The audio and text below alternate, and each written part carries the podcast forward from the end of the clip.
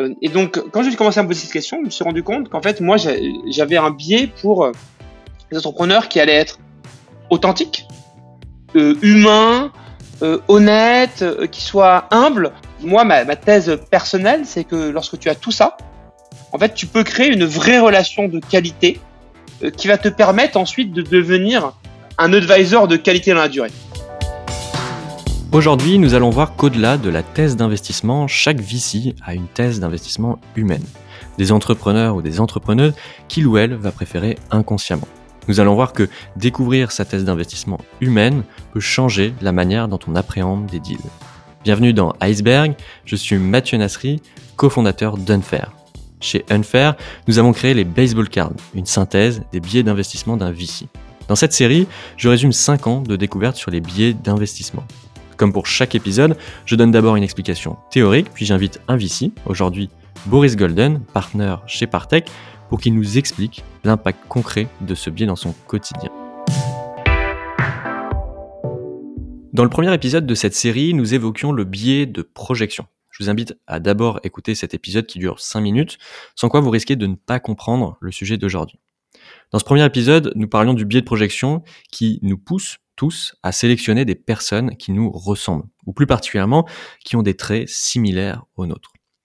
Je suis organisé, sans même m'en rendre compte, je vais chercher des personnes elles-mêmes organisées. Nous avons tous plusieurs de ces critères inconscients, et cela peut être sur différents sujets. Est-ce que cet entrepreneur est authentique? Est-ce qu'il est moral? Est-ce que le produit qu'ils ont créé est la bonne réponse au problème? Est-ce que l'entrepreneur est amusant? Est-ce qu'il est aventureux? La composition de tous nos critères personnels forment ce que nous appelons une thèse d'investissement humaine. En d'autres termes, l'entrepreneuse ou l'entrepreneuse parfait pour nous. Alors en quoi cette thèse pourrait être un biais Il y a deux raisons principales à ça. D'abord, ce que l'on recherche chez un entrepreneur n'est pas forcément une qualité pour entreprendre. Être authentique ne fera pas forcément de vous un bon entrepreneur. Certains critères peuvent donc nous amener à nous concentrer sur les mauvais sujets ou parfois les bons. Ensuite, la plupart d'entre nous ne sommes pas conscients de notre thèse d'investissement humaine. De fait, il est difficile de faire des choix éclairés quand on ne se rend pas compte de ce qui compte vraiment pour nous. En France, en analysant 78 ici, nous avons remarqué que les trois critères les plus fréquents étaient les suivants. D'abord, des entrepreneurs authentiques qui montrent des vulnérabilités et qui admettent leurs difficultés. Ensuite, des pitchs inspirants, des entrepreneurs qui donnent de nombreuses pistes d'évolution pour leurs produits. Et enfin, des entrepreneurs qui avancent très vite et qui ont une idée précise des prochaines étapes d'exécution. Dans d'autres pays, il est possible que les critères soient très différents si les profils d'investisseurs sont eux-mêmes différents. Et cela a un impact direct sur le type d'investissement que l'on fait et donc la performance potentielle d'un fonds. Alors aujourd'hui, je suis avec euh, Boris Golden. Bonjour Boris. Bonjour Mathieu, bonjour à tous. Merci de participer une deuxième fois au podcast sur un, sur un autre sujet. Alors Boris, euh, tu es VC chez Partech euh, depuis maintenant plus de 7 ans. Des entrepreneurs, on, peut dire que tu en as vu, euh, bon peut-être pas des millions, des, milliers quand même peut-être? Oui, oui, on va s'arrêter au millier. Ouais, ouais milliers. Est-ce que ça, est-ce que d'avoir vu autant d'entrepreneurs différents, d'avoir fait des deals différents, j'imagine, est-ce que déjà ça te permet par toi-même d'un petit peu comprendre quelle est ta thèse d'investissement au niveau humain? Oui, alors c'est moi, c'est une question effectivement que je me suis euh, beaucoup posée euh, au, au, fil des années, à laquelle j'ai trouvé un certain nombre d'éléments de réponse. Euh, c'est vrai que quand on commence le, le, le métier d'investisseur, euh, beaucoup des, des, vieux sages hein, qui font ce métier depuis plus mmh. longtemps que, que, que, que soi-même te disent oui, l'humain, c'est ce qui fait la réussite d'une startup. Ça, on le dit souvent.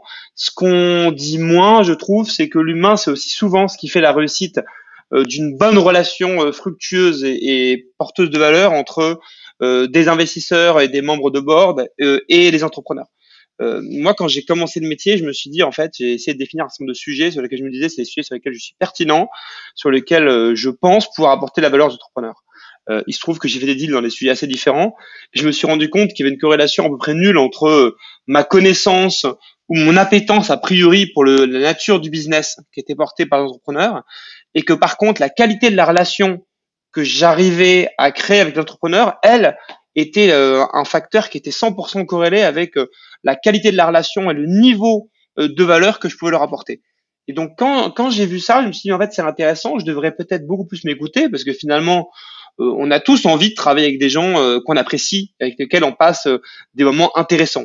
Il y a plein de, c'est un mot très polysémique. Hein. Et, et, en fait, ça m'a libéré, ça va de se dire, mais en fait, je devrais plus être plus décisif et plus orienté dans le type d'entrepreneur avec lequel je veux travailler. Et d'assumer le fait que en fait je ne cherche pas qu'à travailler avec des entrepreneurs qui vont faire des très belles boîtes potentiellement mais que dans cet ensemble d'entrepreneurs je dois sélectionner ceux qui me correspondent. Et en fait c'est ça qui est assez magique dans notre métier c'est qu'on peut se permettre de se dire mais en fait tout entrepreneur toute boîte ne va pas être une personne une entreprise euh, avec laquelle la relation fait sens euh, et donc, quand j'ai commencé à me poser cette question, je me suis rendu compte qu'en fait, moi, j'avais un biais pour euh, les entrepreneurs qui allaient être authentiques, avec un ego assez limité, avec un côté, même si ça peut faire un peu gnangnan, gentil, euh, humain, honnête, qui soit humble. J'aime pas les gens qui s'affichent en permanence dans les médias avec plein de superlatifs, qui postent sans cesse sur LinkedIn pour accumuler les likes au maximum. Des gens travailleurs, des gens vrais. En fait, moi, ma, thèse personnelle, c'est que lorsque tu as tout ça, en fait, tu peux créer une vraie relation de qualité euh, qui va te permettre ensuite de devenir, si tu fais bien ton travail d'investisseur et, si le business te parle, euh, un advisor de qualité dans la durée. Ouais, ok. Et, en fait, ça, c'est quelque chose que j'imagine tu as, découvert au fur et à mesure euh, de, ton avancement, de tes investissements, des entrepreneurs que tu as rencontrés. Et, en fait, ça m'amène à poser la question de est-ce que connaître sa thèse d'investissement euh, humaine, c'est pertinent surtout pour des jeunes entrepreneurs qui, des jeunes investisseurs pardon, qui démarrent et qui euh, découvrent petit à petit en fait quels investissements ils veulent faire, quel type d'humain ils vont rechercher, ou est-ce que même pour des partenaires expérimentés, ça, a aussi une valeur ajoutée de connaître cette thèse humaine? Ça, ça, ça, a beaucoup beaucoup de, de, de valeur dans le sens où, d'une part, comme, comme j'ai dit, c'est le côté assumer un peu ses préférences et ses choix. Et donc le fait de comprendre qu'effectivement, euh, tu fais pas un métier euh, d'allocation d'argent dans les actifs, mais il y a une relation humaine qui sous-tend beaucoup, beaucoup de tout ça, et donc c'est normal qu'elle ait une place importante. Il y a, mais il y a aussi la, la, la, balance un peu de ça. Ça veut dire que faire attention du coup au biais qu'on peut avoir. Euh, ça veut dire qu'on va être à l'écoute d'un certain nombre de choses. Par exemple, moi, une des réalisations que j'ai eues, c'est de me dire attention à euh, ne pas avoir de compromis sur l'ambition, l'envie et une certaine forme d'agressivité bienveillante dans mes choix. Ça veut dire que euh, un entrepreneur, euh, pour faire euh, le prochain géant de son secteur, il a besoin d'une envie assez folle. Et finalement, si, moi, mon défaut a pu être, je pense parfois, d'investir dans des gens presque trop sains, entre guillemets, enfin, tu, tu vois ce que je veux dire, à qui manquait peut-être parfois un peu euh, une couche de folie et d'ambition qui les emmène vers des horizons assez dingues. Donc, donc faut, faut arriver à trouver des balances. Et j'ai un certain nombre d'exemples de gens, je citerai pas que j'accompagne, qui ont vraiment cette balance. C'est des gens hyper sains avec des valeurs. Enfin, moi, des gens que je trouve évidemment formidables, mais qui pour autant ont cette capacité à penser très grand, avoir des ambitions qui sont qui sont folles, quoi. Euh, et il y a et y a une autre, chose aussi, c'est de pas s'enfermer non plus dans un carcan, c'est-à-dire de se laisser surprendre euh, moi, j'en fais pas. tu vois, j'ai pas un cadre normatif en me disant, euh, pour moi, euh, les entrepreneurs ou les entrepreneuses que je veux financer sont comme ça. En tout cas, voilà. Donc, mais j'ai une compréhension, on va dire, assez fine, en tout cas, maintenant, de, de, de mes biais et mes préférences. Mais ça veut pas dire que je pense que tout le monde doit rentrer dedans. Je pense que c'est dangereux. Je pense que c'est assez dangereux de faire ça c'est la dimension que je trouve super intéressante, c'est le passage avec l'équipe, parce que la thèse d'investissement humaine que tu as, elle est la tienne, c'est celle de Boris, celle d'un autre investisseur chez Partech ou ailleurs, peut être très différente. Et ça, c'est quelque chose que je trouve on, on, se rend pas forcément compte. Par exemple, il y a des investisseurs qui sont euh, leur thèse d'investissement humaine, en, finalement, elle part du produit. C'est-à-dire qu'ils se concentrent sur le produit. Est-ce que euh, cet entrepreneur, son produit, c'est exactement la meilleure réponse au problème qu'il a identifié ou pas? Et de là, ensuite, il va sur l'humain. Mais c'est ça son point de départ, là où toi, ton point de départ est un autre. Euh, donc j'imagine que dans des investissements chez Partech, c'est quelque chose que, que tu as peut-être ressenti, euh, des thèses d'investissement euh, humaines qui étaient très différentes sur un entrepreneur. Et, puis, même et pas que au sein de notre équipe à nous, hein, même au sein d'autres fonds, parce qu'on se parle quand même beaucoup entre fonds, mais donc, donc sur cet aspect-là, oui, bien sûr, on se rend bien compte que chacun a ses préférences, ses sensibilités, et, et sur, sur l'aspect humain, sur comment ça se manifeste aussi, sur par quel biais tu vas lier à l'entrepreneur.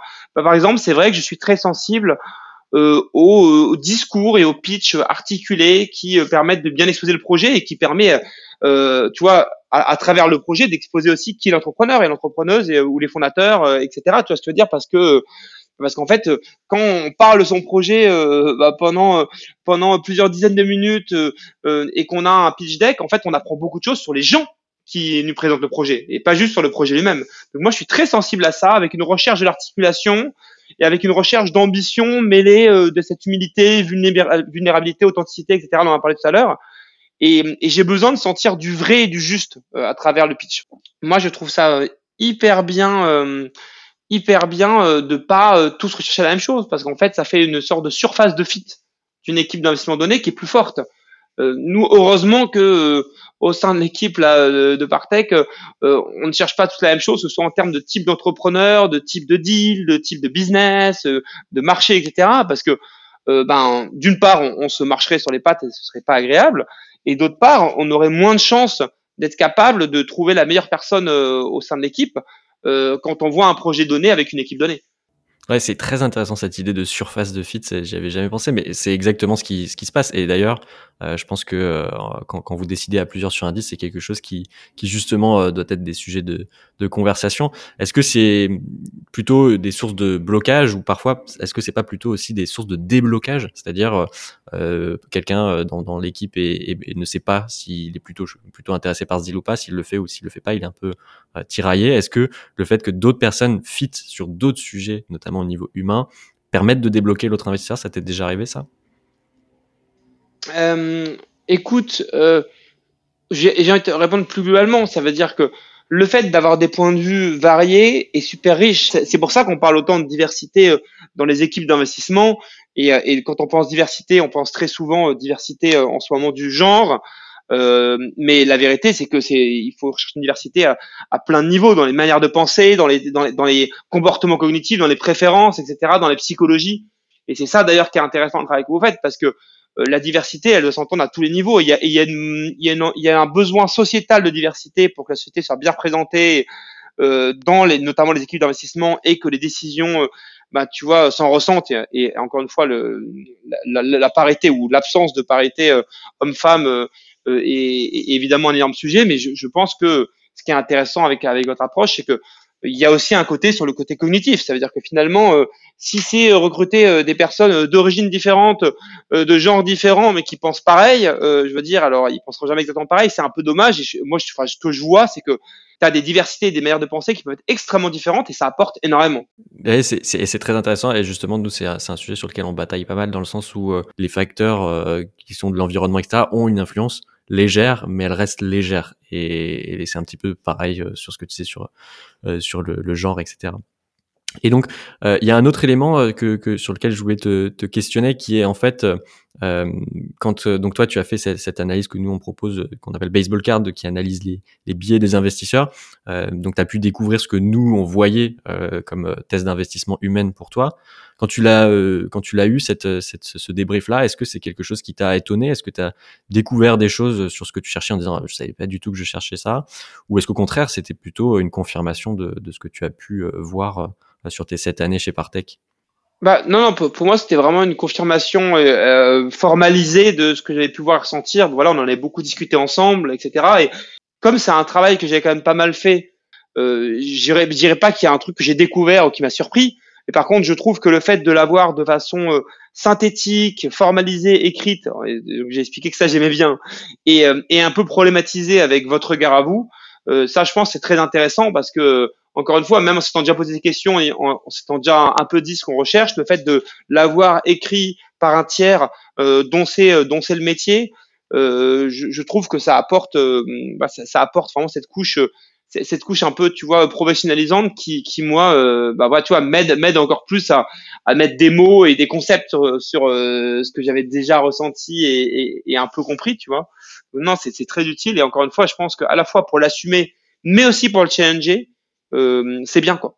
Tout en respectant ses valeurs. Et moi, c'est vrai que finalement, le, moi, le mot de la fin sur les gens avec lesquels euh, euh, j'ai envie de travailler, c'est une notion de valeur quoi. C'est, je pense, c'est le plus important. Je je serais mal à l'aise de travailler avec des gens dont je partage pas enfin, quelques valeurs fondamentales. Et encore une fois, l'honnêteté, la bienveillance en font partie, l'authenticité également.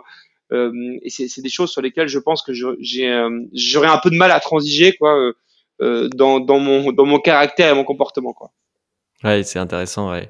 Euh, merci beaucoup, Boris, pour ce témoignage très complet, euh, beaucoup des beaucoup d'éléments. Euh, merci à toi, Mathieu, et désolé d'avoir été aussi bavard. non, non, au contraire, c'était hyper intéressant.